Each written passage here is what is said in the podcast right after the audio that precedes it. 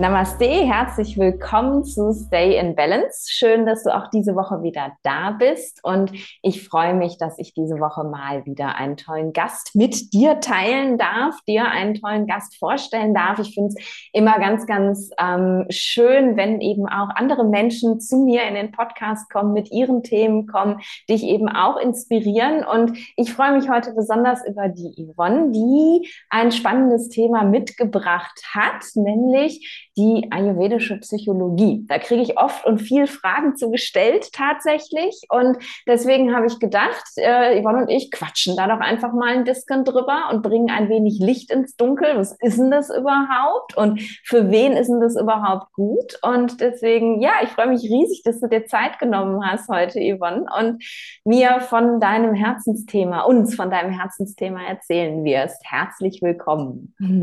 Ja, ganz, ganz herzlichen Dank, dass ich überhaupt da sein darf. Nadine, ich weiß, du hast ja immer mega coole Gäste und wenn man sich da einreihen darf, äh, da ist man natürlich äh, sehr, sehr geehrt, sage ich oh, jetzt mal. vielen, vielen Dank. Du bist auch mega cool, auf jeden Dankeschön, Fall. Dankeschön, Dankeschön. Für alle, die dich nicht kennen, wir kennen uns ja jetzt tatsächlich schon ziemlich lange. Ich glaube, du gehörst ja. mit zu meinen ersten Followern auf Instagram Correct. tatsächlich. und ähm, ja, viele kennen wahrscheinlich deinen super schönen Instagram-Account auch und deine tolle Arbeit. Aber stell dich doch mal vor, wer bist du und vor allem, wie bist du da hingekommen, wo du jetzt bist zum Ayurveda, zur ayurvedischen Psychologie? Das ist, finde ich, ganz spannend. Ja, mache ich doch gerne. Ja, aber der, der Punkt ist, also mein Name ist Yvonne Lange und ich komme eigentlich eben aus Deutschland, wie man ja von meinem Akzent her hört. Ich wohne jetzt aber schon seit 2009 in der Schweiz. Das heißt, es ist schon eine ganze Zeit mit meinem Mann zusammen und eben jetzt inzwischen unseren vier Katzen. Und ähm, für mich war das also ein längerer Weg eigentlich zum Ayurveda, ähm, weil ich habe über, wie so viele, auch über den Yoga zum Ayurveda gefunden.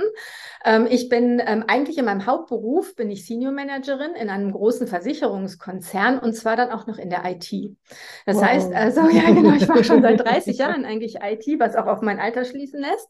Das heißt also, ähm, ich bin sehr sehr viel im Kopf tagsüber. Ne? Also ich bin ein ähm, sehr, sehr logischer Mensch und ähm, das ist natürlich auch, also macht mich auch aus als Persönlichkeit. Aber ich habe über die vielen, vielen Jahre, die ich auch in dieser Männerdomäne so tätig war, das muss man ganz klar so sagen, ja. als ich angefangen habe, ich war immer überall die einzige Frau. Ne? Ich war ja jung damals ja. noch und ähm, ich war wirklich in jeder Besprechung die einzige Frau, in jeder Ausbildung, in jedem Projekt. Und ähm, ich habe dann irgendwie so ein Stück auf dem Weg auch gemerkt, ich habe mich so ein bisschen verloren. Also als ja. Person. Ne? Ja. Also ich war immer in dieser Männerdomäne. Ich habe sehr früh Ellbogen entwickeln müssen. Jetzt nicht unbedingt auf eine super negative Art, aber auf diese Art, ich musste mich durchsetzen. Ja. Ne? Damit ich nicht als diese junge Frau so in dieser Männerdomäne so belächelt wurde, mhm. musste ich eben sehr stark meinen Standpunkt vertreten. Und ich habe dann so über die Zeit gemerkt, boah, das ist aber eigentlich so gar nicht das, wie ich sein will. Ne? Und mhm. ähm, habe dann auch eben sukzessive so mich mit spirituellen Themen beschäftigt eine Zeit lang, habe alles Mögliche ausprobiert. Ähm, aber das Einzige, was so geblieben ist, war eben dieser yogische Weg. Und okay. ähm, genau, wo ich dann, wo dann noch dazu kam, dass ich durch diesen Job, der ja vielfach mit Sitzen zu tun hat, ne, mhm. angefangen habe, Rückenprobleme zu entwickeln, habe ich jetzt gesagt, so, jetzt musste mal irgendwas für deine Gesundheit wirklich mal längerfristig tun. Genau, und dann habe ich erst habe ich so ganz normale Fitness-Sachen, wo das Internet da aufkam, wo überall da auf YouTube diese Klassen waren, habe ich dann angefangen, ähm, eben sehr viel einfach mal Sport zu machen mhm. und habe dann aber gemerkt, so super, jetzt habe ich Sport gemacht, aber ich fühle mich irgendwie immer noch leer. Okay. So, ne? Also ausgepowert, ja. aber irgendwie, das gibt mir nichts, außer dass es mein Körper vielleicht trainiert. Ja. Und wo ich mich dann, wo ich dann den Yoga wiedergefunden habe, den ich ja früher schon mal in meinem Leben hatte, aber wie noch nicht innerlich reif dafür war, mhm. kam der dann irgendwie jetzt zu einem Zeitpunkt dann äh, vor zehn Jahren ähm, wieder, wo ich dann gemerkt habe, boah, ist das cool. Also oh. ich ah. kann wie ne, all in one, ne? ich habe dann wirklich was fürs Herz, für meine Seele, für meinen Geist und eben ich tue trotzdem natürlich meinem Körper was Gutes. Ja. Ne? Und ähm, ich habe dann so alles aufgesaugt und habe dann aber festgestellt, ja, ich will eigentlich mehr wissen. Und mehr Wissen, immer nur hier so ein Workshop, da so ein Workshop, das ist es nicht habe ich dann halt gesagt, jetzt musst du mal so, eine, so ein Yoga-Teacher-Training machen. Mhm. Und ähm, weil ich ja, ja nie vorhatte zu unterrichten, habe ich jetzt auch nicht die Wahnsinnsauswahl getroffen, sondern bin einfach hier in Winterthur in ein wunderschönes Yoga-Studio vor Ort gegangen, weil ich die äh, Leute halt toll fand, ne? so ja. einen Infoabend besucht und gesagt, das ist es. Ne? Also das mache ich jetzt einfach mal. Ne? Und dann war das halt Vinyasa-Yoga, ähm, in der Hauptsache mit Ashtanga auch noch dabei. Ne? Und ähm, ja, das war natürlich für die Zeit, für meinen Körper gar nicht mal am Anfang so schlecht. Ja. Ähm, und ich habe dann aber irgendwann gemerkt, ach du Scheiße, ne? eigentlich bin ich gar nicht der Typ, der genau das noch braucht. Ne? Eben noch mehr anfeuern, noch genau. mehr Druck, noch, noch mehr, mehr bewegen, Leistung, zack, genau, zack, noch zack. mehr bewegen, zack, zack, zack, genau. Und habe dann dadurch in der Yogalehrerausbildung erstmal gelernt, dass es sowas wie Ayurveda gibt, sowas wie eben ne, Vata, Pitta, Kapha, Energien, wo man darauf Rücksicht nehmen kann und so. Und das fand ich so faszinierend. Cool. Und dann kam eben noch das Prinzip auch der ayurvedischen Psychologie so am Rande vor, ne, mit Sattva und ähm, ähm, äh, Rajas und Tamas, wo ich dann gesagt habe, boah, das klingt echt mega cool. Und habe damals aber eben gesagt, ja, ich muss jetzt erstmal das eine zu Ende machen. Nicht wieder alles auf einmal, weil eben, also man hört vielleicht so ein bisschen raus, also ich bin eben sehr, so ein Mittelding zwischen eben Pitta und Vata. Und ähm, das ist eben auch so, dass ich habe sehr, sehr viel Drive, aber ich switche auch gerne so zwischen den Themen hin und her. Das kann eine schwierige gedacht, Kombination sein. Genau, ja. genau. So, und dann habe ich auch gesagt, nein, du hast jetzt erstmal verstanden, zum ersten Mal, eben für dein Pitta braucht es eigentlich ein bisschen mehr Erdung, ein bisschen mehr Ruhe. Ne? Also auch in dem Sinne, du darfst nicht so viel anstrengende Sachen weiterhin machen, weil dein Leben ist schon äh, trubelig genug, auch dein Job ist trubelig genug. Und dann habe ich eben angefangen, mich wirklich erstmal in dem Yoga-Bereich mehr ähm, zu spezialisieren, zum Beispiel auf Yin-Yoga. Mhm. Habe ich dann hinterher noch eine Zusatzausbildung gemacht bei der Helga Baumgartner, wo ich dann gesagt gesagt habe, das ist jetzt so richtig was, dieser Yin- und Yang-Bereich ne, ja. in meinem Leben, das hat mich nochmal so ein richtiges Stück weitergebracht. Ja, war ja auch voll dein eben, Thema dann. Ja, ne? total. Diesem, ich habe meine Weiblichkeit verloren. Ja, dann, absolut, yeah, genau. Ja, richtig. Ich habe mich dann total wiedergefunden. Ne? Also ja. mich selber wieder neu entdeckt. Und ich habe das auch alles mit in meinen Job nehmen können. Ne? Weil die. Leute um mich herum mich ja auch immer so wie so ein Trommelhäschen erlebt haben die ganze Zeit und immer gesagt haben, boah, schalt mal einen Gang zurück. Ne? Also du musst ein bisschen ruhiger werden. Ja, und dann habe ich das eben tatsächlich. Ich meine, ich bin immer noch sehr leidenschaftlich, das wird sich niemals ändern, aber ich habe viel besser mit meinem Energiehaushalt halt umgehen können. Also Voll hatte gut. ich dann relativ gut diese körperliche Schiene dann im Griff und habe dann aber irgendwann dann entwickelt und gesagt, so, jetzt aber, ne, da war doch noch was mit dem Geist, ne, so und ähm, eben auch dieses ganzheitliche. Habe dann auch in Indien ja in 2019 so eine Panchakarma-Kur gemacht. Da habe ich mir selber quasi so einen Traum erfüllt. Weil mhm. damals habe ich auch noch gedacht, oh ja, ne, das hat ganz viel mit Ayurveda zu tun. Und wo ich dann hinterher gesagt habe, jetzt mache ich eine Ayurveda-Ausbildung, habe ich dann festgestellt, ach ja, das ist ja nur so ein ganz kleiner ja, ja. ne? So wie mir das damals mit dem Yoga auch gegangen ist, wo ich denke, ja. boah, da tut sich ja so ein ganzes Universum auf. Und ähm, warum ich dann überhaupt zu dieser ayurvedischen Psychologie als Schwerpunkt gekommen ist, war dann eben, dass ich selber gemerkt habe, eben ich brauche mehr Ruhe in meinem Leben, ich muss das besser verstehen, wie der Geist funktioniert, weil der Geist herrscht halt über den Körper. Ja. So, das ist so eins der wichtigen Sachen, die ich halt aus dem Ayurveda mitgenommen habe, wo ich dann gesagt habe, das ist schön, dass ich jetzt mit Vata, Pitta und Kapha diese ganzen Energien grundsätzlich für den Körper verstanden habe. Aber der Geist, der ist so mächtig. Und mhm. egal, was der Körper will, wenn der Geist nicht mitspielt, dann wird es einfach ganz schwierig. Ja. Und das war das, warum mich das so fasziniert hat. Zusätzlich mit dem, dass wir halt in unserer heutigen schnelllebigen Zeit merken, dass eben ganz viele, und das sehe ich auch bei meinen Mitarbeitenden eben, einfach an diesen Erschöpfungszuständen leiden. Ne? Ja. Stress ohne Ende, immer alles schneller, höher, weiter. Ja. Und ich so eben wieder zwei Fliegen mit einer Klappe schlagen konnte. Ich konnte mir selber helfen, ich konnte was lernen, aber ich konnte meinen Mitarbeitenden helfen. Und jetzt kann ich dann auch noch Klienten helfen, ne? wo ich halt ja. merke, dass halt drumherum so viele Leute das suchen. Ne? Also zu wissen, wie arbeiten eigentlich Psyche und Körper zusammen. Das finde ich eben das Tolle am Ayurveda. Also es arbeitet ja. alles zusammen. Es ist ja. nicht getrennt, ne, wie in der westlichen Medizin, ich schaue mir den Körper an oder die Psyche, sondern es ist so eng miteinander verwoben. Und deshalb liebe ich den Ayurveda so sehr. Ja, same here. Auf jeden Fall. Das war für mich ja auch ganz klar, dieses äh, das The Missing Piece. Das, das war das Puzzlestück, was mir immer gefehlt hat in der Schulmedizin. Ne? Dieses, mhm. ja, aber ich, ich, ne, ich gucke jetzt hier immer nur auf einer Ebene. So, da ist doch noch viel mehr Mensch übrig. Und warum interessieren wir uns denn dafür nicht? Und mhm. ja, total krass. Also richtig, richtig schön, richtig spannend. Ähm, Und dann hast du eine Ausbildung genau in diesem Bereich gemacht, sozusagen. Genau, jetzt, jetzt also könnte ja, ja der, der, der ayurvedische Korinthenkacker in mir sagen, den du ja relativ gut kennst schon. Ja. Ähm, das, das, das gibt's ja eigentlich gar nicht, das kann man ja gar nicht trennen. Es ist doch mhm. alles Ayurveda. Aber mhm. es gibt wirklich so spezielle Ausbildungen hier in Deutschland, die angeboten werden, wo es wirklich fokusmäßig darum geht, sozusagen. Um genau, also der, ähm, der Ausbildungsgang, den ich gemacht habe, der war eben nicht rein ayurvedisch. Mhm. Ähm, also ich habe ja beim Ralf Steuernagel in der Eurasia äh, Eurasia, äh, Eurasia Med Akademie so meine Ausbildung gemacht. Und ähm, er, also der Anfang ist eigentlich für alle immer gleich. Ne? Er macht mhm. ja eine sehr, sehr fundierte Basisausbildung ja. schon. Ja. Und ähm, dann geht er eigentlich her und sagt, sein normaler Studiengang nennt sich ja Ayurveda Health Consultant.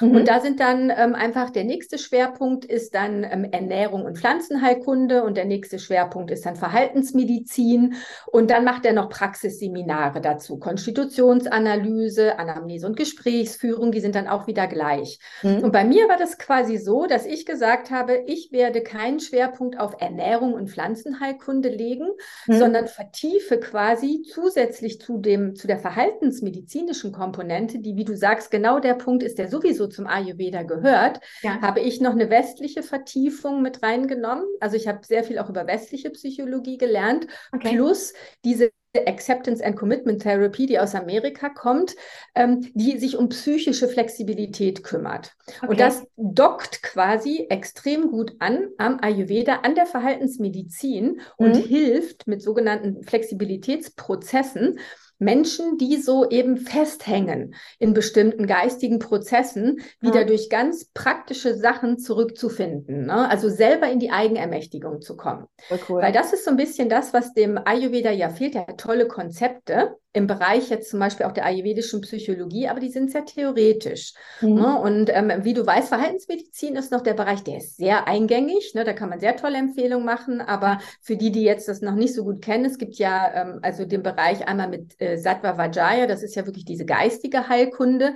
Da kann man noch sehr viel eben ähm, Praktisches rausziehen, aber wenn wir zum Beispiel dann in Daiva Via Prashraya reingehen, was ja dann wirklich diese subtile Heilkunde ist, ja. ist so extrem ja, spirituell auf eine Art, dass die auch sehr, sehr indisch geprägt ist. Also du hm. weißt das ja sicher so mit Feuerzeremonien und, und eben Mantras und, und, Edelsteine. Ja, ja na klar. So, und das spricht zu unseren Menschen, die hier im Westen sind, wäre wahnsinnig wenig. Ja. Und quasi, um, um das ähm, wirklich praktikabel für diese Westler zu machen, ist dieses ACT, also diese Acceptance and Commitment Therapy, gut, weil die dockt da an, wo unsere Menschen stehen, wo sie quasi mit der Psyche verhakt sind, wo man sagen kann, okay, ich nutze jetzt das, den Teil aus dem Ayurveda mhm. und ich nutze den Teil aus der westlichen Psychologie, der aber sehr, sehr praxisrelevant ist und oh. der natürlich keine Psychotherapie ersetzt. Ne? Also ja. das heißt nicht, das ist keine Psychotherapie, sondern es ist wirklich was, wo man ähm, den Menschen Handwerkszeug an die Hand gibt mit Übungen, die auch sehr gut aus dem Yoga kommen können mhm. oder sehr gut eben aus dem Ayurveda kommen können, aber die nicht ganz so, ich sag mal, spirituell sind. Ne? Ja. Und ähm, das ist so ein bisschen der besondere Studiengang, den ich jetzt gemacht habe an der Stelle. Spannend. Finde ich total spannend tatsächlich, weil ähm, ich bin ja ein sehr spiritueller Mensch. Also bei mir äh, dreht sich ja das ganze Leben nur noch darum und für mich sind solche Sachen ja total selbstverständlich. Also ja. jeder, jeder meiner Tage beginnt damit, dass ich irgendwie 20, 30 Minuten irgendwelche Slokas und Mantras chante. Das mhm. ist für mich ganz normal. Aber ich merke bei mir selber auch immer, dass ich, wenn ich in der Beratung bin, dass ich so eine Hemmschwelle habe, tatsächlich jemandem zum Beispiel ein Mantra mitzugeben. Obwohl das in mir schreit, Nadine, ähm, das wäre jetzt genau das Richtige Richtige, aber ja, das sind ja diese Westler und dann, da können die ja gar nicht mit anfangen und dann, mhm. äh, ja, hinterher machen die das dann das sowieso nicht und dann wirklich ein Tool an der Hand zu haben, wo man sagen kann, hey, ich, ich weiß, das wirkt genauso gut, aber du kannst da besser mit umgehen, ne? weil mhm, das für genau. dich einfach funktioniert so und das finde ich cool. Auf jeden Fall. Richtig geil. Ja. Genau. Und eben, es ist trotzdem der gleiche Punkt, wie du gesagt hast, man trennt nicht diese Bereiche, sondern ja. ich habe gelernt, somatopsychisch vorzugehen und genauso psychosomatisch. Das heißt, ja. wenn Menschen kommen, guckt man zuerst, hat der eigentlich erstmal ein körperliches Problem, was sich jetzt mhm. besonders zeigt, ja. was dann aber eben auch in der Psyche sich irgendwo manifestiert hat, aber es ist eigentlich mal ursprünglich aus dem Körper gekommen. Mhm. Oder ist es jemand, der hat eigentlich wirklich irgendwie ist der geistig stuck, sage ich jetzt mal. Ne? Und ähm, das hat sich jetzt dann aber äh, im Körper gezeigt. Und ja. dann halt zu sagen, wie muss ich jetzt sinnvollerweise vorgehen? Bei vielen mhm. ist es immer noch so, dass es hier einfacher ist, über den Körper mit ihnen zu arbeiten, weil das was Handfestes ist. Ja. Das sind sie gewöhnt, das sind sie eben auch aus dem Westen gewöhnt. Ja. Und, und unser Geist hat ja auch so gewisse clevere Barrieren eingerichtet, die man erstmal überlisten muss, weil der, ja. der will uns ja beschützen vor Veränderungen. Wenn da einer von außen kommt und sagt, ich will jetzt was an die diesen berühmten Mindset, wie das immer so schön heißt, verändern. Dann sagt ja, er, ich hasse dieses genau, Wort. geh weg, mach dich weg, ich will da gar nichts ändern, ist alles gut so wie es ist. Ja. Und dass man wirklich durch die Körpererfahrung, durch das, was man mit dem Körper macht, das weißt du ja genauso gut wie ich, im Yoga ist ja eine sehr gute Therapie im Rahmen von Ayurveda, die Leute zurück in den Körper zu bringen, ins Spüren zu bringen. Und wenn sie ja. dann wieder Körperkontakt mit sich selber haben und äh, man ihnen auch Sachen mitgibt, wo sie sich besser fühlen im Körper, dann sind sie offen zu sagen, ah, ich kann auch noch andere Sachen verändern, die dann direkt eher mit dem Geist zu tun haben. Also direkt ja. auf den Geist zu wirken, ist oft sehr schwer für die Leute. Ja, ja, auf jeden Fall. Also es ist ja, es ist ja wirklich einfach auch gerade bei uns im Westen ist es so ein Riesenstigma. Ne? Also mhm. gar nicht mal bei uns im Westen. Also in Amerika zum Beispiel ist ja Standard, da hat ja jeder einen Therapeuten. Also wenn du Absolut. da keinen hast, dann bist du ja gar nicht vogue. Aber jetzt in Deutschland zum Beispiel wirklich jemandem zu sagen, ich mache eine Psychotherapie, das ist ja wie als, das ist ja ein Makel. Mhm. Das darf man ja nicht erzählen. Das ist ja was ganz, mhm. ganz Schlimmes tatsächlich. Und ähm, dann da wirklich diesen Weg über, über den Körper zum Geist zu finden, das ist einfach, ja, das, das ist diese, diese Brücke, die ganz viele Menschen einfach brauchen. Ne? Denke ja, ich. Ja, genau. Und ja. vor allen Dingen, wenn man ihnen die Sachen auch ganzheitlich erklärt, dass es ja. wirklich eben ein System ist, was zusammenhängt und wie es zusammenhängt, das ist so wertvoll. Und dann sind die Leute auch ganz schlau. Also allein, wenn man nur schon daran denkt, äh, mit dem Thema Angst und Stress, also dass, wenn man ihnen mal erklärt, dass der Geist oder das Gehirn sie einfach nur beschützen will, dass mhm. es schon von früher kommt, weil er halt sagt, du, also äh, ne, ich muss die Gefahr einschätzen. Ne? Früher war es halt so, wenn du vor dem Säbelzahntiger standst, dann konntest du nicht lange überlegen, was du machst. Du musste das Gehirn in Sekundenbruchteilen entscheiden, haue ich jetzt dem Säbelzahntiger aufs Maul oder renne ich weg. Ja. So, und ähm, das ist so dieses, ne, dass unser Nervensystem aber dann dieses, diese Muster teilweise von früher heute auch noch anwendet. Ja. Aber der Säbelzahntiger ja gar nicht mehr da ist. Kann man nicht mehr, also, nein. Genau, wir werden nicht mehr jeden Tag vermeintlich gefressen. Ja. Ne, so, aber unser äh, Gehirn ist immer noch auf der Suche, dieses dauernde Scouting in der Umgebung, wow, Gefahr, Gefahr. Ja. Und dann ist eben der Chef ganz schnell mal der Säbelzahntiger. Ne? Und wir sind dann immer in diesem ähm, Modus, der uns dann sehr aufregt. Und wenn wir den aber mal verstanden haben, dass das Gehirn es eigentlich total gut mit uns meint. Ja. Und ne, also das Ganze, was dahinter steckt, ein Schutzmechanismus ist, dann kann man auch sagen, ach so, gut, dann, dann sehe ich das in einer anderen Perspektive, ne? Und ja. eben, aber das zeigt sich natürlich körperlich, ne? Also in ja, diesen ganzen Stresssymptomen, ne? Weil wenn ich vor dem Säbelzahntiger stehe, dann darf ich mir jetzt nicht in die Hose machen. Da darf die Verdauung nicht funktionieren. Das heißt, wenn ich wegrennen muss, dann muss alles, ne, ja. äh, ich darf auch keinen Hunger haben oder sonst irgendwas wollen. Ne? Das heißt also, das ist das, wo man auch sagt, das Nervensystem reguliert dann gewisse Sachen nicht in unserem Sinne. Ne? Das heißt also, wenn ich dann vor meinem Chef stehe, dann äh, ist das nicht der Säbelzahntiger, wie gesagt. Ne? Wenn ich dann nicht mehr runterfahren kann, dann ist das, wo die Leute ja dann anfangen, Verdauungsstörungen zu entwickeln, Schlafstörungen zu entwickeln, weil eben sie nur noch unter diesem permanenten, ähm, eben das Gehirn sieht was und aktiviert eben äh, den Sympathikus und sie sind nur noch in diesem Fight-and-Flight-Modus. Und wenn man denen das mal erklärt, wie der Zusammenhang zwischen diesem Geist und diesen körperlichen Symptomen ja. sind, dann können sie sich wie so diese Beobachterrolle oben draufsetzen und sagen, aha, Ah, da wieder, wieder so eine Situation. Ah, ja. deshalb habe ich so reagiert, ne? Und deshalb ist mir das passiert. Und das ist das, äh, was ich so cool finde, dass man so viele Aha-Momente dann erzielen kann. Ja, total ne? schön. Also das finde ich ist äh, eine, eine ganz tolle Arbeit. Ja. Lass uns mal nochmal zum Anfang zurückgehen. Du hast ja erwähnt Sattva-Rajas und Tamas. Mhm. Und ich weiß selber von mir, als ich angefangen habe zu studieren, auch schon in meiner Yogalehrerausbildung. Und ich weiß es eben von ganz, ganz vielen anderen Leuten auch, äh, mit denen ich so in Kontakt bin, da, dass da oft eine ganz große Verwirrung besteht, so wie ordne ich denn das jetzt ein? So viele sagen dann, das sind die, das sind die geistigen Doshas sozusagen. Mhm. und ähm, dann hast du aber ja doch auch wieder das Problem, äh, rein logisch gesehen, du hast ja auch Vata Pitta Kapha im Kopf, das ist ja nicht nur Körper körperlich. Also auch, äh, ne, wenn ich Gedankenkreisen habe oder so, dann ist das ja mein Vata, was die Gedanken bewegt. Sonst könnten sie ja nicht kreisen. Ne? Und kannst du da mal in diese, diese, diese Differenzierung zwischen diesen mentalen Gunas und unseren Doshas so ein bisschen Klarheit bringen irgendwie? Ich weiß, ja, also es, ich verstehe total, genau. Also ich, also man erlebt das sehr viel, dass wie du sagst, also die ähm, Körper, äh, körperlichen ähm, Konstitutionen sehr oft so ähm, psychologisiert werden, wie es so schön heißt. Und ein Teil davon ist ja berechtigt, wie du sagst, ne, das Bewegliche im, im Geist ist natürlich das Vata. Ähm, aber eben ist es trotzdem was im Körper. Und ähm, eben diese, diese Geistesqualitäten, die sind ja, ähm, die kommen ähm, eher aus dieser eben feinen, subtileren äh, Geschichte, die jetzt weniger mit der, ähm, mit den, mit der Materie, sage ich jetzt mal, zu tun hat, weil eben mhm. die, äh, ne, die, die, die Körperkonstitutionen, da sind, wissen wir ja, das besteht alles aus der Materie, aus den fünf ja. Elementen, ne, ja. wo, die, wo wir drauf äh, also alle draus bestehen, sage ich jetzt mal. Ne? Ja. Also eben Erde und Wasser und Feuer und Luft und Äther, also Raum.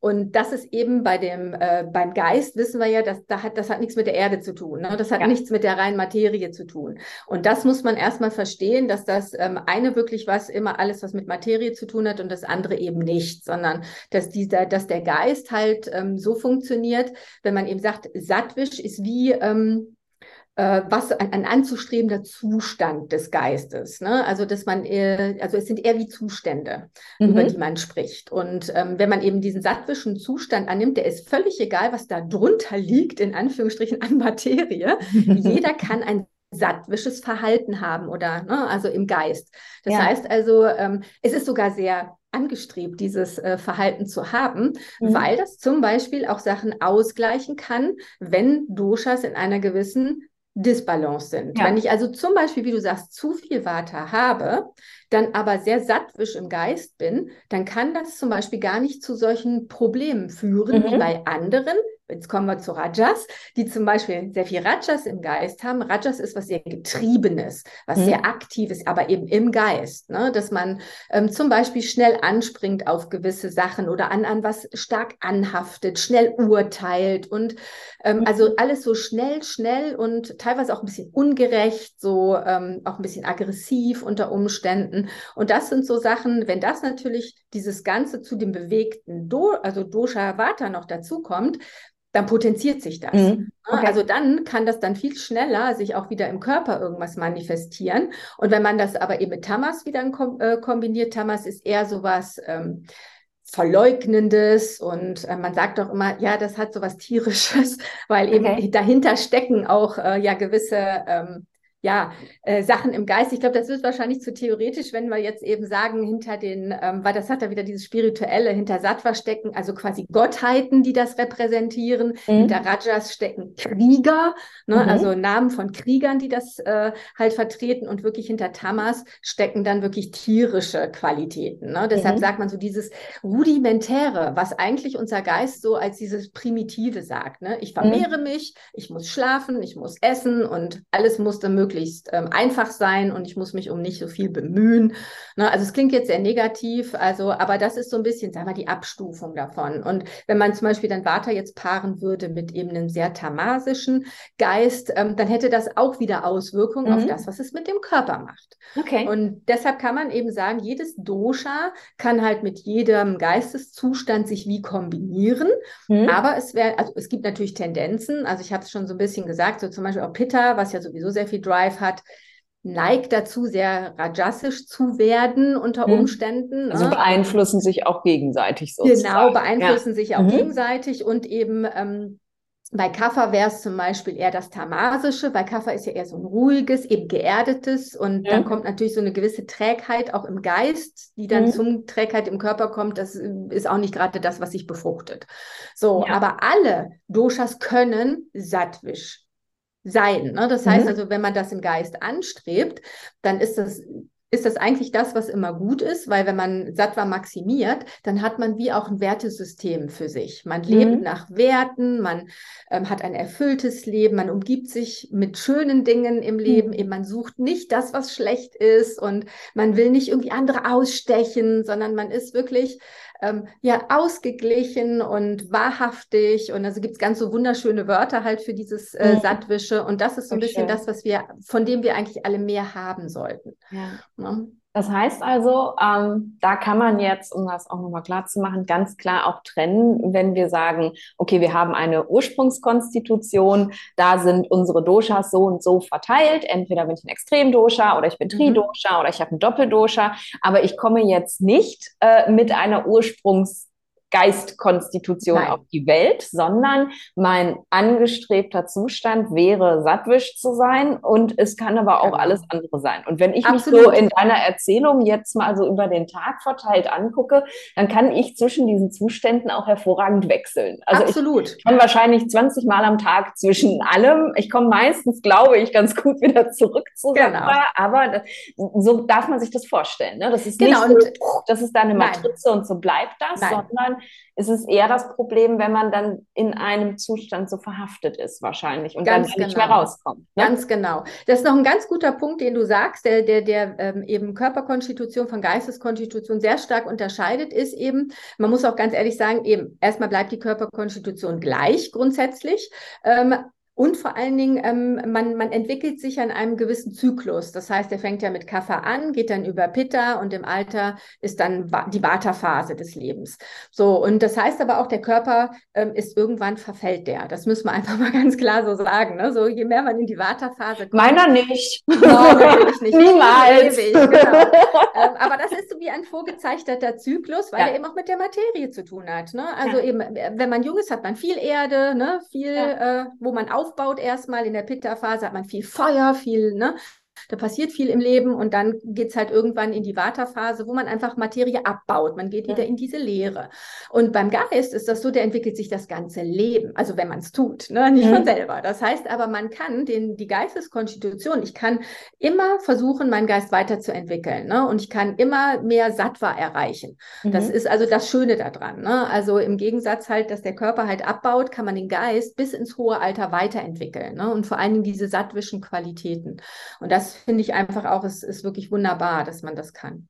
Ja, ja, auf jeden Fall. Und das ist, ähm, es ist ja einfach auch so erstrebenswert irgendwie. Ne? Und dass man, selbst wenn man weiß, okay, mein Körper wird irgendwann nicht mehr so jung sein, wie er jetzt ist, aber ich, ich habe ja eben diesen Geist, dieses große Geschenk, dass ich den weiterentwickeln kann, dass ich da immer Absolut. und, und ich merke das auch, ich weiß nicht, wie oft ich äh, immer wieder sage, wenn mich jemand auf mein Alter anspricht, so, ich, ich, ich finde das nicht schlimm, ich fühle mich jetzt besser, als ich mich je in meinem Leben gefühlt habe. Mhm. Ich bin jetzt die beste Version meiner selbst, auch wenn meine Haut vielleicht nicht mehr die ist, die sie mal war und auch sonst Sachen dazukommen. Aber es ist einfach dieses, wie du das beschreibst, ne? dieses, ich, ich entwickle mich einfach konstant weiter. Ich habe nicht genau. aufgehört, mich weiterzuentwickeln und deswegen fühle ich mich einfach insgesamt immer besser und besser. Und das ist so schön und erstrebenswert und ich hoffe, wir inspirieren ganz viele Menschen, das auch zu tun.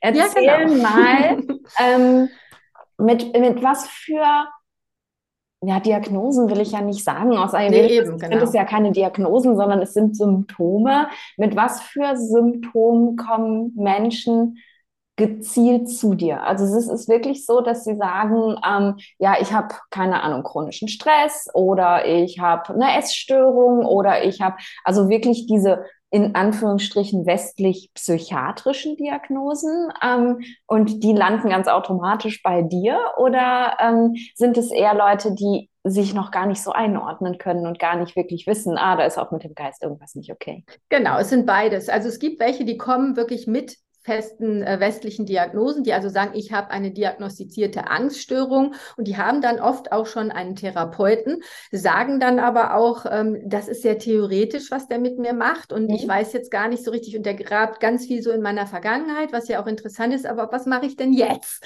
Ja. So, und ähm, das ist so ein bisschen das, ähm, wo ich ja gesagt habe, dann gibt es eben bei mir den Bereich eher mit praktischeren Sachen und eben mhm. dieses ganzheitliche auch erklären, warum gewisse Sachen so sind, wie sie sind. Ja. Also das hilft meistens den Leuten. Es kommen aber auch eben welche, die wirklich sagen, wie du gesagt hast, ich habe Stress oder ich schlafe einfach total schlecht. Mhm. Das ist ja ganz, ganz häufig so, ja. dass sie halt unruhig sind und sagen, ich schlafe so schlecht, ich bin immer so erschöpft und, ähm, und eben auch wirklich äh, welche, die nicht, also gar nicht wissen, dass sie zum Beispiel schon eine Essstörung haben. Mhm. Weil ähm, viele merken einfach, sie haben kein gesundes Verhältnis mehr zum Essen mhm. und wissen gar nicht so recht, wo das herkommt. Ne? Und sagen einfach eben, oh, ich habe wie so, also im, am Appetit ist es komisch und dann esse ich mal viel und mal, mal gar nicht und dann esse ich, wenn es mir besonders schlecht geht, ähm, entweder gar nicht, tagelang mhm. nicht oder ich esse viel zu viel und also dann überhaupt erstmal herauszufinden. Und was ganz wichtig ist, ist eben, wir wollen ja ähm, eben, wie du sagst, auch die Leute nicht wie diagnostizieren und in irgendeine Schublade stecken, mhm. sondern eben wir wollen herausfinden, was ist eigentlich, was ist die Symptomatik, die, mhm. die die Person mitbringt. Und ähm, dann gibt es ja eben im Ayurveda immer äh, zu sagen, erstmal machen wir mehr Shamana, dann gucken wir mal, dass wir mal gucken, dass wir das besänftigen, was gerade da ist. Also mhm. denjenigen wie so Linderungsmittel halt mitgeben. Und dann ist ja ganz wichtig, dass wir immer im Ayurveda kausal arbeiten.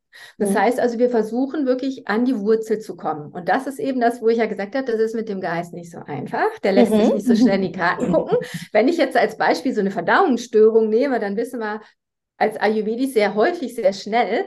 Ja, wenn ich mir den Menüplan ansehe von den Leuten, ja, ist klar, da müssen wir einfach ein bisschen an der Ernährung schrauben. Also ich übertreibe es aber, ne, da muss ja. ich einfach äh, mal gucken, dass derjenige sich ein bisschen anders ernährt und dann ist es relativ klar. Und äh, eben hier ist es dann so, dass eben von den Symptomen du dann ähm, sehr häufig eben sehr gut eben über den Körper arbeiten kannst, ne, dass du eben mit Pranayama arbeiten kannst oder ähm, eben wirklich auch mit, mit Yoga, halt Yin-Yoga oder anderen Ritualen, sage ich jetzt mal, je nachdem, wo die halt aufgeschlossen sind, die Leute. Mhm. Mal für manche ist es auch einfach gut, überhaupt mal wieder Bewegung äh, in den Alltag zu bringen. Ne? Und mhm. die schicke ich dann ganz viel in die Natur. Ne? Einfach mal raus, an die frische Luft, den Wald ja. spüren, wieder. Das ist ja auch so was Ayurvedisches, wirklich die Sinne, ne? die ja. Sinne wieder aktivieren aktivieren. Ja. Ganz viele, die Probleme mit dem Essen haben, die haben die Sinnlichkeit am Essen verloren.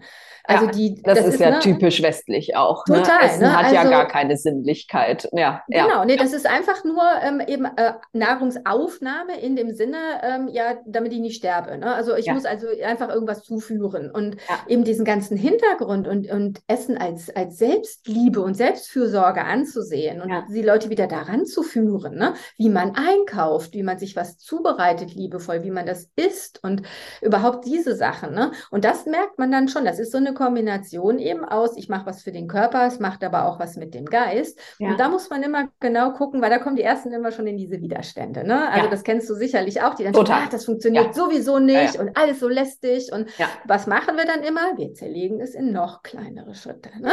Wir sagen so dann immer, was kannst du denn jetzt wirklich als allernächsten kleinen Schritt mal anders ausprobieren. Mhm. So, und dann sind es nicht, weißt du, weil ganz viele sind ja völlig überfordert mit dem Ayurveda, weil dann alle sagen, ja, du musst jetzt dreimal Tag warm, also dreimal täglich warm kochen und frisch und alles nur eben aus dem Biomarkt und sonst irgendwas. Mhm. Ich bin schon froh, wenn die sich überhaupt mal Zeit nehmen zum Essen. Ganz viele ja. von meinen Stressbegleitern, die hauen sich alles mal eben vor dem Bildschirm rein, entweder ja. eben tagsüber bei der Arbeit oder abends dann vom Fernsehen. Dann sage ja. ich dann schon mal, nimm dir doch mal für einmal am Tag, für eine Mahlzeit wirklich richtig Zeit. Mhm. Und dann machst du es dir schön am Tisch, machst dir vielleicht sogar eine Kerze an ne, und dekorierst das mal schön und isst mit dir selber ganz bewusst mal dein Essen.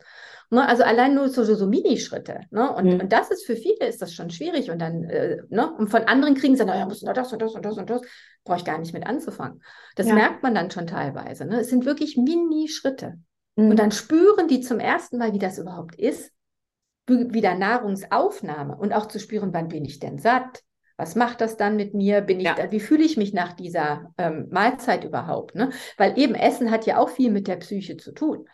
Total. Ja, wie wir auch gesagt haben, auch dieses eben, ähm, die Leute, die gar nicht wissen, dass sie schon eine Essstörung haben, aber sehr viel emotional essen, ne? Mhm. weil sie halt einfach aus bestimmten, also was, was kompensieren wollen, was in ihrem Leben nicht funktioniert, indem sie halt bestimmte Sachen halt in sich reinstopfen, die ihnen dann dieses Gefühl vermitteln sollen. Das ist ihnen dann oft gar nicht bewusst, dass wirklich ja. eben auch Körper, Essen und Geist so eng zusammenhängen. Ne? Also ja. da muss man viel auch edukativ arbeiten. Ja, ja, es ist wahrscheinlich, also wenn ich jetzt so auf, auf meine Arbeit gucke ähm, mit meinen Klienten, ist es wahrscheinlich einfach auch wirklich schwierig, die Leute dann da auch hinzubringen. Ähm, weil sie eben so dieses, diesen westlichen Geist haben, dass das, dass das wirklich auch Sinn macht. Ne? Also ich, ich ja. weiß, wenn ich, ähm, wenn ich mit meinen Klienten arbeite, die kriegen immer ein riesen Paket geschnürt von allem, was sie so tun dürfen. Ähm, und dann arbeiten wir das auch immer in den kleinen Schritten ne? und guck, was das genau. Erste ist, was du am besten integrieren kannst und dann mach das Step by Step. Und da stehen wirklich auch immer solche Sachen drin, wie ist achtsam. Ne? Mach sie, ich, die kriegen so, ein, so eine kleine PDF-Datei, wo so, so was draufsteht, wo sie sich das neben das, äh, den Teller legen können und dann überlegen können, was mache ich davon? Irgendwie drei Atemzüge nehmen oder einfach mal den Teller mhm. berühren und die Nase da drüber halten und mal, mal duften, mal riechen und solche Geschichten. Und wenn ich die wiedersehe, dann kommt immer, ich habe das alles umgesetzt. Aber das mit dem achtsamen Essen, das ist dann immer so hinten runtergefallen. Ne? Also es wird mhm. automatisch ähm, sind die Menschen eben, die zu mir kommen, zumindest viele, ähm, in diesem Modus, ich muss ja körperlich was machen, damit es mir besser geht. Also ich muss, ja. ich muss jetzt richtig essen und ich muss mich jetzt richtig bewegen und ich muss richtig dies und das und das und das. Ich muss, ich muss, ich muss, ganz viel muss. Aber dieses, wow, okay, ja gut, das, da, da habe ich keine Zeit für achtsam essen, irgendwie mir Zeit nehmen zum Essen und so. Und das ist echt eine Herausforderung. Absolut. Auf jeden Fall. Ja. Das ja. sehe ich auch. Also und eben auch wie mit dem Schlafen, wenn man am Schlaf was korrigiert. Also das ja. ist auch sowas, was den Menschen mega schwer fällt. Ja. Und ähm, ihnen dann auch zu zeigen, ähm, dass, äh, weil da haben wir ja auch schon äh, vor kurzem noch gerade drüber gesprochen, auch in deiner Ausbildung hast du es erwähnt, eben dieses, was hat man sich antrainiert und wie funktioniert der Körper ähm, eigentlich wirklich, weil nochmal der Zirkel zirkadiane Rhythmus, der Tagesrhythmus ja, mit dem Sonnenverlauf, ist halt all, für alle gleich. ja. Und jeder hat mal eigentlich von Natur aus einen gesunden Rhythmus eigentlich mitbekommen. Ne? Ja. Und das ist das Schlimme. Also äh, wir erziehen auch unseren Kindern schon ganz früh dieses ganze, diese ganze Körperintelligenz ab, dieses ganze ja. Spüren, was Kinder alles, die ganze Intuition, die sie haben, trainieren wir ihnen halt ab. Und da müssen wir uns nicht wundern, dass wir als Erwachsene immer das Gefühl haben, ja, ich kann doch gar nicht vor zwölf schlafen, konnte ich noch nie. Mhm. Aber wenn man dann mit ihnen. Und das ist ja das Schöne, weil wir haben ja die Zeit. Ja. Und das ist, finde ich, wieder der Vorteil an unserer Arbeit. Wir können wirklich auch dieses, also ich mache ja nicht in dem Sinne wie jetzt ein, ähm, Psychologe, der jetzt Tiefenpsychologie macht, ganz tief in die Kindheit, um jetzt Traumata herauszufinden. Aber ja. Wir müssen ja immer zurückfragen, um zu wissen, wie war denn das früher? Ja. Um herauszufinden, ist es wirklich was, was immer schon da war oder glauben sie es einfach nur, es ist eigentlich antrainiert, ja. ne? Und ja. es ist eine oder eine Störung, die über lange Zeit einfach entstanden ist. Und wenn man dann nämlich in die Kindheit oft zurückgeht und dann sagt, was würde denn deine Mutter sagen, wenn ich sie jetzt frage? Ach stimmt, früher bin ich immer um acht ins Bett gegangen. Ja. Ah, guck ja, mal. Ne? So, und, und ja, das ist so spannend. Das sind dann wirklich diese Aha-Momente, wo es ja. dann eben auch wirklich funktioniert. Und das ist so schön, wo du gerade auch sagst, wir können uns die Zeit nehmen, ne? weil wir eben wirklich hier im Westen ja doch auch ganz anders arbeiten. Ne? Ich bin, ähm, ich gehe ja jetzt im, im Februar nach Indien für ein Praktikum für vier Wochen und ähm, ich weiß halt, wie in Indien äh, in Kliniken gearbeitet wird. Da sieht ein Ayurveda-Arzt am Tag 100 Patienten. Also es genau. ist ungefähr genau das Gleiche wie die westliche Schulmedizin, da siehst du am Tag auch 100 Patienten ne? und hast keine Zeit dafür. Und ich bin immer wieder so dankbar dafür, dass eben wirklich der hier der Raum ist, dass wir uns diese Zeit nehmen können, weil das, ähm, das funktioniert ja anders gar nicht. Ne? Und wenn man überlegt, wie Ayurveda mal funktioniert hat, bevor es eben an die Universitäten gegangen ist und eben wirklich äh, ja so verwestlicht wurde, das waren ja ähm, ne, Dorfärzte im Endeffekt, die die Familie jetzt seit Jahrzehnten schon betreut haben und die wirklich diese Menschen, mit denen sie arbeiten, ja auch einfach kennen. Die müssen keine Stunde Anamnese machen, sondern die können wirklich in zehn Minuten irgendwie sehen, ja, was ist jetzt falsch und was ist richtig, weil die, die, weil die wirklich einfach ihr Leben lang schon Zeit für diese Menschen hatten. Ne? Und das wird mhm. ganz häufig ähm, wirklich vergessen, gerade bei den indischen Kollegen. Und ich sehe es auch viel, dass indische Kollegen hier in Deutschland genauso arbeiten. Also dass die, ähm, ich habe Klienten, die waren bei indischen Kollegen und die sind nach 20 Minuten wieder draußen. Ähm, mhm. Und da denke ich mir immer, wow, wie hast du es in der Zeit geschafft, das Krankheitsbild zu verstehen? Also ja. meine Erstgespräche dauern zwei Stunden. Das ist ja. einfach so. Und, und das ist eben so auch schön, noch ein Teil ja. mit dieser Psychologie. Das ist eben auch kein, kein so ein großes Fach in Indien, weil die Leute haben diese, da hat fast keiner eine Essstörung, da hat fast keiner eine Angststörung. Mhm. Die haben diese Geschichten eben, diese typisch körperlichen Sachen, weil die auch unter ganz anderen Umständen leben. Und deshalb ja. haben auch die alten Schriften gar nicht so viel praktische Anwendungen für diese Störung. Die sagen einfach, entwickel deinen Geist. Sieh ja. zu, möglichst ja. wenig Tamas, manage dein Rajas und sieh zu, dass du möglichst sattwisch wirst. Aber that's it. Ne? Ja. So. Und dann arrange-vous. Ne? Und ja. ähm, das ist das, wo, warum ich das gesagt habe mit der psychischen Flexibilität, mit diesen Prozessen obendrauf, wo man eben sagt, wie macht man wirklich Gegenwartsarbeit? Wie holt man die Leute aus der Zukunftsangst und dieser Vergangenheitsdepression quasi zurück in das Hier und Jetzt. Mhm. Ne? Also wie macht man Wertearbeit mit ihnen, damit sie sehen, was, was passiert, wenn ich mit 80 Jahren zurückblicke auf mein Leben? Ne? Was, ja. Wofür sollte mein Leben eigentlich stehen? Ne? Und wirklich so wirklich praktische Übungen zu machen, wenn sie eben geistig äh, eben stuck sind, wenn sie festhängen, ja. dass man ihnen wirklich praktische Übungen mitgibt. Und das ist eben das, was einfach dem Ayurveda damals, das konnten, da hatten die die Probleme nicht. Ja. Das muss man ihm lassen. Also eben, da gab es andere Probleme als das. Ja. Und ähm, deshalb war ich so dankbar, dass ich das jetzt wie verknüpfen konnte, dieses mhm. super wertvolle Wissen ja. mit eben dem, was man jetzt noch oben drauf setzen kann. Ne? Also ähm, ja, das hat mir sehr selber auch sehr geholfen, ja. muss ich sagen, die Zusammenhänge besser zu verstehen. Total. Und, und ich finde, das macht den Ayurveda ja heute auch nur anwendbar. Ne? Also jeder weiß, dass ich ein ganz schrecklicher Traditionalist bin auf der einen Seite, aber auf der anderen Seite eben wirklich immer auch mein, mein westliches schulmedizinisches Wissen einfach integriere. Weil, wie du sagst, über ganz viele mhm. Dinge, die wir heute haben, gibt es nichts in den alten Schriften, weil äh, vor 5.000, 6.000 Jahren gab es solche Sachen nicht nicht. Ne? Ich habe genau. die Tage noch recherchiert zum Thema äh, Ayurveda und Depression, ähm, ja. weil das das Monatsthema ist in meiner Membership, Migräne und Depression. Und ja. habe halt auch gedacht, ja, okay, da findest du nichts Nein, zu. Da findest genau. du nichts zu. Das heißt, da musst du dir jetzt selber Gedanken machen. So, genau. mit allem, was du weißt, musst du dir jetzt selber Gedanken machen. Und Absolut. das ist es ja im Endeffekt, was du in deiner Ausbildung auch gelernt hast. Ne? Genau. Wirklich und das heutige Wissen mit dem alten Wissen zu verknüpfen. Und das ist richtig cool. Ja. Genau. Und das ist wirklich das, was es so wertvoll macht, weil du kannst trotzdem, wie jetzt bei der Depression, du weißt ja, wie äußert sich denn das? Ja. Ähm, ne? Wie zeigt sich das? Das äh, bei den Leuten, mit welchen Symptomen. Und dann kannst du wieder hergehen. Dann kannst, kannst du ja einordnen. Kannst ja. du aus dem Geist wiederkommen, mit dem Tamasischen teilweise, ne, wo du weißt, noch diese Traurigkeit und diesem ganzen. Das gibt es übrigens. Traurigkeit ist äh, eine, eine dieser Qualitäten, die ja. im Ayurveda beschrieben ist für die ja. Depression. Aber ansonsten ganz wenige Sachen. Mhm. Und ähm, eben, aber so gewisse Sachen kann man einfach auch ableiten von den Symptomen. Ne? Also auch natürlich im Körper. Ne? Also das hilft dann wieder dieses Verständnis ähm, vom Ayurveda grundsätzlich, auch eben von den Doshas und, und so weiter, dass man dann wieder sagen kann, ich kann da ganz viel herleiten.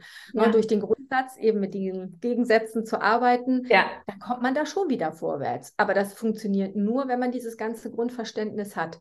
Ja. Weil sonst wäre man komplett lost wenn ja. man eben nichts nachlesen kann. Ne? Also es geht ja. da nur über die, die, die, Grundsatzsachen, um die dann anzuwenden auf diese modernen Sachen. Ja, und, und so soll Ayurveda ja funktionieren. Genau. Ne? Ich kann alles einfach immer erklären, wenn ich es in seinem Grundsatz verstanden habe. Das ist so cool. Genau.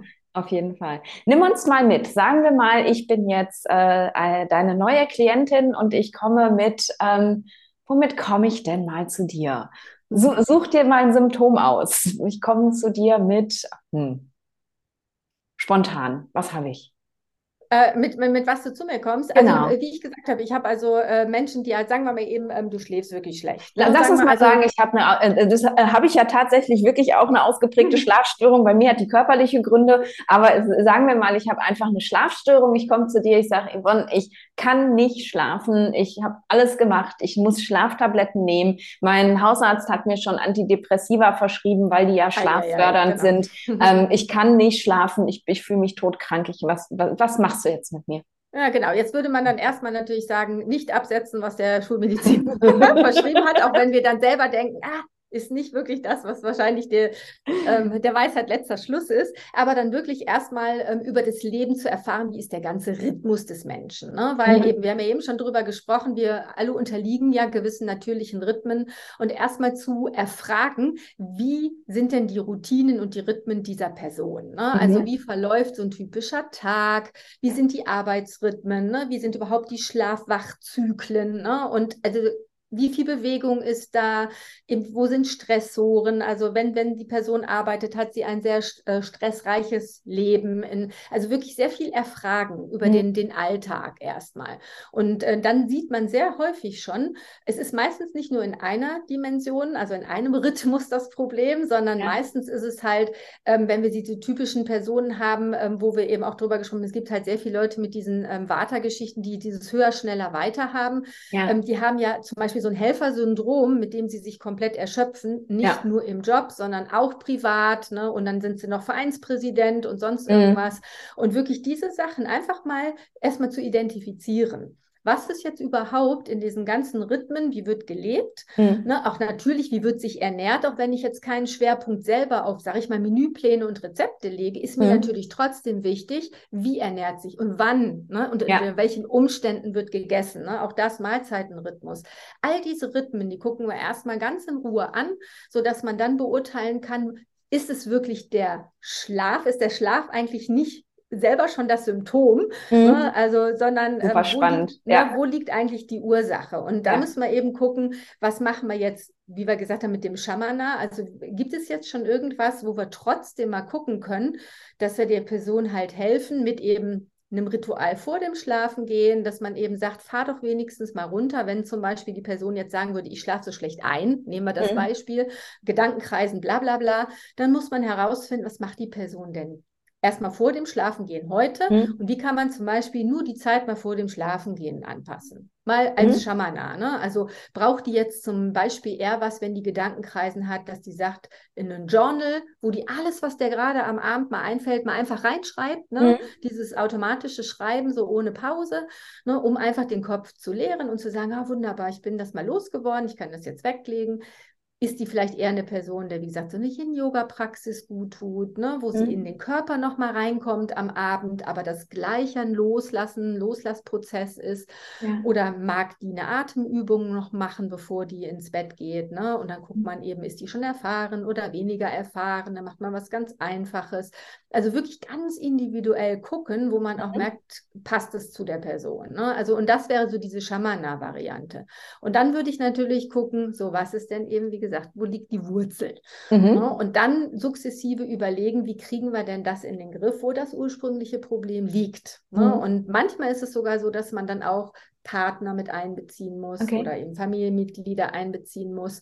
Ähm, das ist dann auch so was, wenn man dann wirklich guckt, also wenn es ein größeres Problem ist, sage ich jetzt mal. Wie ja. ich eben gesagt habe, dieses Helfersyndrom, ne, da muss manchmal tatsächlich sogar der Partner mithelfen, damit Freiräume geschaffen werden, ja. damit die Person überhaupt mal wieder Zeit für sich selbst hat. Ja, ja, da, da kommst du ja wahrscheinlich, also so fühlt sich für mich jetzt auch an viel, auch so an das Thema Glaubenssätze und yes. ne, so, also wenn, ne, also wir, wir wären jetzt wahrscheinlich irgendwann in der Therapie da gelandet, ähm, dass wir festgestellt hätten, dass ich mich einfach vollständig überfordere, weil ich immer das Gefühl habe, ich muss für alle da sein und deswegen genau. nehme ich die Klientin noch und die Klientin noch, obwohl ich überhaupt gar keine Zeit mehr habe und ich arbeite den ganzen Tag und ich mache den Computer aus und dann geht nichts anderes mehr als Netflix gucken abends, weil mein Kopf einfach so fix und fertig ist. Und das, weil ich den Glaubenssatz habe, dass ich mich um alle kümmern muss. Sozusagen. Ja, genau. Aber alle anderen und, nur nicht um dich selber. Ne? Und ja. dann halt herauszuarbeiten, dass man nur für andere sein, da sein kann, wenn man überhaupt mal selber ne, mhm. seine Energiereserven aufgefüllt hat.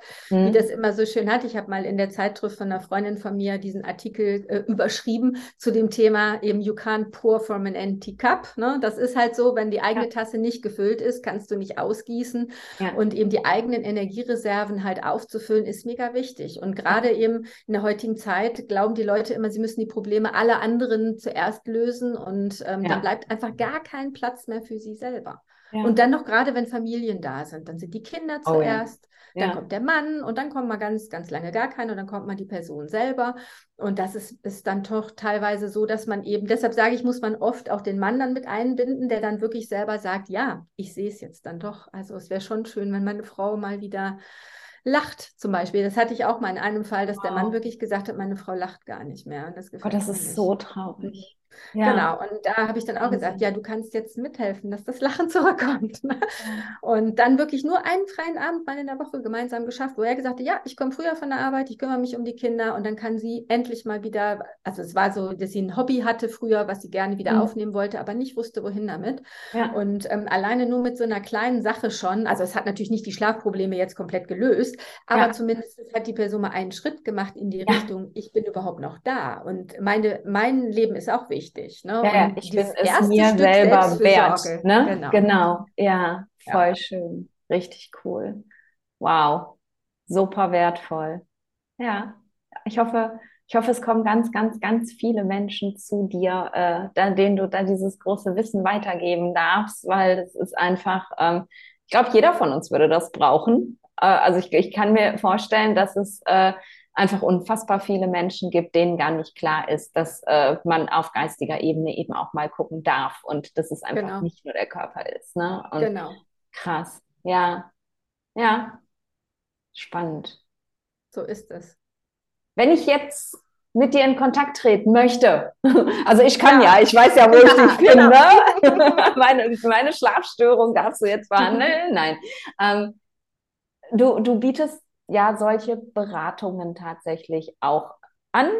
Genau. Ist das online oder muss ich nach Winterthur kommen? Äh, also eben, ich, was ich schon machen würde nächstes Jahr, weil ich habe ja gesagt, also ich finde eben noch, äh, gerade äh, wenn es um so Themen geht, auch wie mit der geistigen Geschichte, ähm, ich finde es noch ganz schön, wenn man auch die Möglichkeit hat, sich persönlich zu treffen. Ja. Ich habe im Moment ja. aber noch gar keine Praxisräume okay. und da bin ich noch dran. Das heißt also, im Moment ist es sowieso nur online, aber ich würde immer beides anbieten. Also mhm. wenn Leute von weiter weg kommen, mache ich es natürlich online, aber wenn es sich verbinden lässt, mhm. ähm, habe ich sehr gute Erfahrungen jetzt auch schon gemacht. Also wenn man sich wirklich sieht, ne? weil dann kann man noch einfach auch eine andere, ein anderes Vertrauen aufbauen. Ne? Also das fände ich gut. Da, das ist es, glaube ich, in deiner Arbeit, was ganz, ganz ja. wichtig ist. Ne? Also ich, ich werde ja selber häufig auch ganz oft gefragt, ja, äh, kann man denn Ayurveda-Beratung überhaupt online machen? Du kannst doch meinen Puls gar nicht fühlen und solche Geschichten. und ähm, du weißt das, ja, ich was weiß, ich was darüber denke. Genau. äh, und und ähm, ich ja, sage immer, das ist überhaupt gar kein Problem, äh, wenn, wenn du als Ayurveda-Berater, Arzt, ähm, Health Consultant, was auch immer, ein guter Anamnestiker bist, also gute Anamnesen erheben kannst, kannst du online arbeiten, das ist gar kein Ding.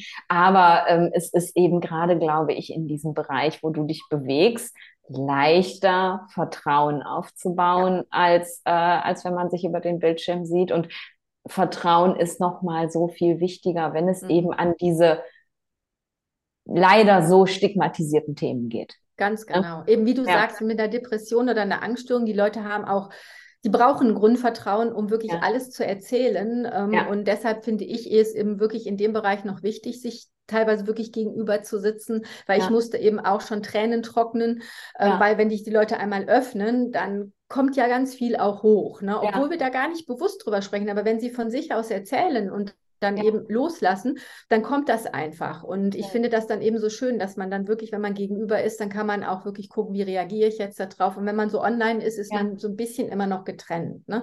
Aber das heißt eben nicht, dass es nicht online funktioniert. Also das ist. Ja, rein, rein technisch, rein inhaltlich, genau. rein formal und logisch geht es definitiv. Genau. Und äh, das heißt, nicht jeder muss in die Schweiz, obwohl die ja Nein, wunderschön genau. obwohl ist. das sehr schön ist. Zumindest genau. im Sommer, im Winter nicht. Kommt drauf an. Das heißt, genau, ja, ja, ja, für die, für, die, für die winterliebenden Menschen ist das okay, äh, genau. für mich jetzt nicht so. Das aber das heißt, man, man kann dich tatsächlich von überall auf der Welt kontaktieren, wenn jetzt irgendwas, und ich glaube, da ist eine Menge von dem, was du gesagt hast, was mit vielen Menschen resonieren wird, wenn irgendwas resoniert hat und man denkt, da will ich tiefer einsteigen, da will ich Unterstützung mit meinen Themen haben, dann findet man dich einfach, kann dich kontaktieren und ähm, dann genau trifft man sich on oder offline und ähm, genau, kann von dir Genau, also werden. über meine Website ganz normal halt, also yvonne-lange.ch, weil ich eben in der Schweiz den Sitz habe und eben ähm, auf ähm, Instagram und auf YouTube heiße ich ähm, eben Embrace Your Life mit Yvonne Und ähm, weil eben Embrace Your Life ist so mein Motto, wo ich immer sage, weil das finde ich so wichtig, ne? dieses ja. wirklich umarmen, alles das, was da ist, darf da sein und ja. ne, es, das Leben ist so, wie es ist und ähm, wir dürfen eben auch die schwierigen Sachen irgendwo, äh, dürfen wir begrüßen und umarmen und die dürfen einfach auch da sein. Und ja. ähm, deshalb ist mir das so wichtig, dass ich so ein Motto gewählt habe, was das irgendwie für mich auch ausdrückt, sage ich jetzt mal. Das finde ich so wertvoll, weil das ist ja häufig so, ähm, dass eher immer die schwierigen Sachen abgelehnt werden und mhm. die dürfen nicht da sein. Und gerade äh, in den, in den ja, yogischen Traditionen in vielen geht es ja auch immer darum, so, nein, äh, das Schwierige wollen wir alle nicht und wir wollen ja den ganzen Tag nur, nur glücklich sein und happy sein und alles andere Licht von uns Liebe. loslösen. Genau, Licht und Liebe, herrlich, herrlich. Und ich finde dieses Embrace, dieses, ähm, ja, ich umarme alles, was ist. Das ist ganz übrigens genau. sehr tantrisch. Ich bin ganz ja. begeistert. ähm, das ist so wichtig, weil, ähm, weil das eben ja, es sind auch Teile von uns, ne? Und das Absolut. sind die Teile, die, die, ähm, es, es, es soll ja nicht darum gehen, sie einfach zu akzeptieren und dann zu verdrängen, sondern eben zu sehen, okay, da gibt es was, womit ich arbeiten kann. Ne? Das ist im Endeffekt, das ist ja immer wieder, und, und da schließt sich ja dann der Kreis mhm. auch zu deiner Arbeit, das ist eine Einladung, an etwas zu arbeiten und daran zu wachsen im Endeffekt. Genau, einfach, ja. man soll einfach mal dahin scheinen. Ne? Wenn ich so weit mhm. bin, dann lasse ich ein Licht darauf scheinen und schaue mir das mal an.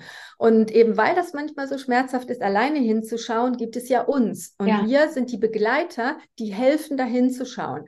Ja. Ne? Also wir lösen ja gar nicht die Probleme. Wir helfen den Leuten, sich selbst zu helfen. Wir geben ihnen diese Werkzeuge an die Hand und sagen, schau mal, das ist alles da. Und du hast das Potenzial, alles das zu nutzen. Ne, du musst einfach den ersten Schritt machen und ne, ja. ne, wir helfen dir auf diesem Weg.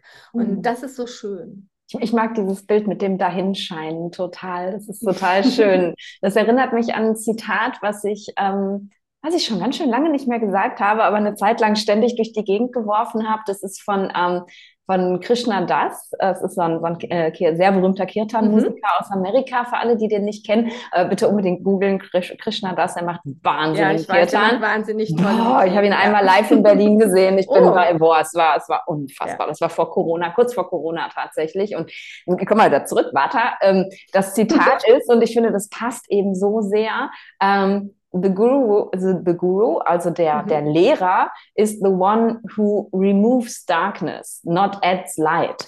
Und das ist so, mhm. ähm, ne, man, man, man meint halt immer, wenn man zu irgendjemandem hingeht, äh, wie zu dir, zu mir, zu irgendeinem spirituellen Guru oder so, dann macht der irgendwas auf mich drauf und dann geht es mir danach besser. Und wir sind im Endeffekt ja nur die Leute, ne, remove darkness. So, ich, ich pack nichts dazu, sondern mhm. ich zeige dir halt tatsächlich ähm, einfach nur, in welche Richtung du laufen darfst. Ne? Ich halte den genau. Scheinwerfer sozusagen, der ja sowieso da ist, mhm. in die richtige Richtung Richtung und, und, und begleite dich eben, damit du den Weg nicht alleine gehen musst. Und Ganz genau. Das finde ich so schön. oh, perfekt.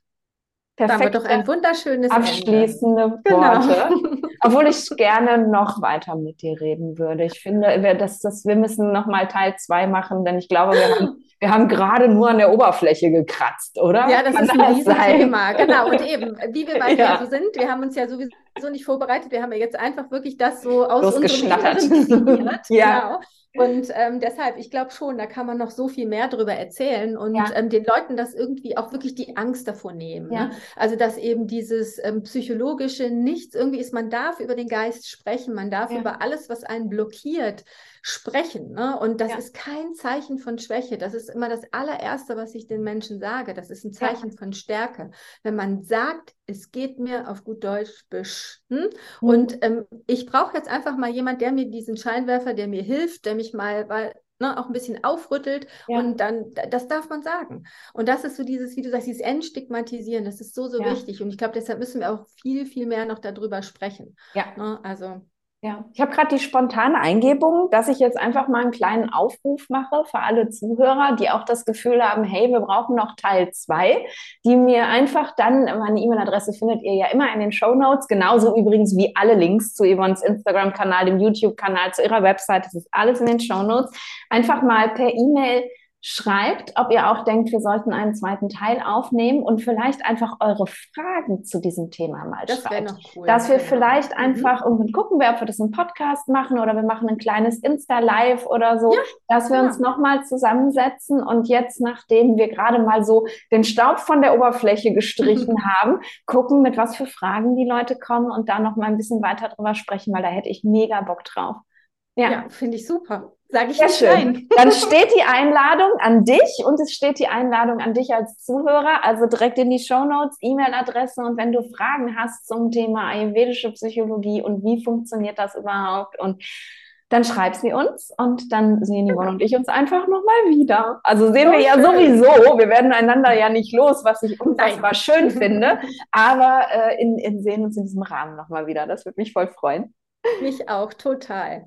Ganz herzlichen Dank, dass ich ja, da sein dürfte. Dank, danke für deine Zeit und vor allem danke für deine unglaublich wertvolle Arbeit. Und ich hoffe, dass du von Klienten überrannt wirst nach diesem ja, ich, Interview. Ich mich auch freuen. Einfach weil das so wichtig ist, da diesen ja. Schritt zu gehen und an dem solchen Themen eben auch zu arbeiten. Danke, danke, danke.